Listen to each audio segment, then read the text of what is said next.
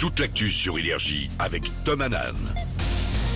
Et on retrouve tout de suite Tom Hanan pour les infos. Salut Tom. Bonjour Guillaume, bonjour à tous. Un coup d'œil sur la météo de ce dimanche 30 juillet 2023. C'est encore un peu nuageux ce matin, quelques gouttes dans l'Est et dans les Pyrénées. Mais cet après-midi, place au soleil sur toute la France.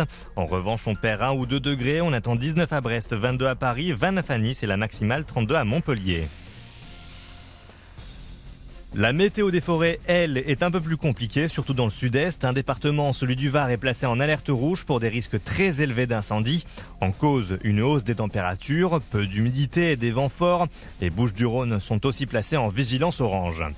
Dans l'actualité également, vendredi, la foudre a provoqué une panne géante à la gare Montparnasse. Cela a entraîné de nombreux retards sur les quais, pouvant parfois durer plusieurs heures. Les perturbations ont continué jusqu'à hier soir.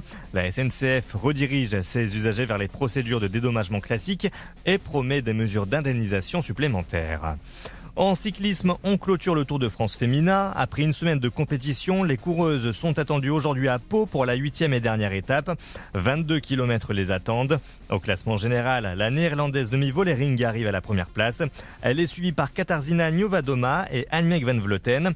En sixième place, on retrouve la française Juliette Labou. Tout plaqué pour vivre au Japon, il y a plus de 10 ans, le youtubeur Mitsu a quitté la France pour réaliser son rêve et rejoindre l'Asie. Aujourd'hui, il raconte à ses dizaines de milliers d'abonnés son quotidien et ses aventures, ses premiers petits boulots, la naissance de sa fille à Tokyo, et il a profité de son passage à la Japan Expo à Paris le mois dernier pour nous partager les avantages d'habiter au pays du soleil levant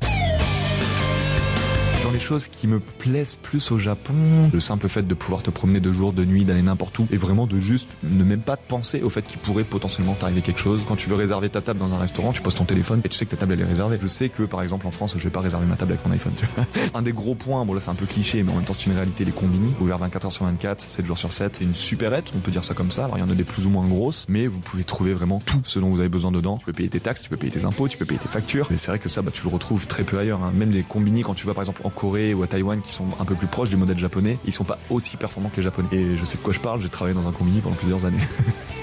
Et pour tous les fans de culture japonaise, le Paris Manga et Sci-Fi Show revient cet automne les 28 et 29 octobre. Il est 7h34, c'est la fin de ce flash. Très très bon réveil sur Énergie.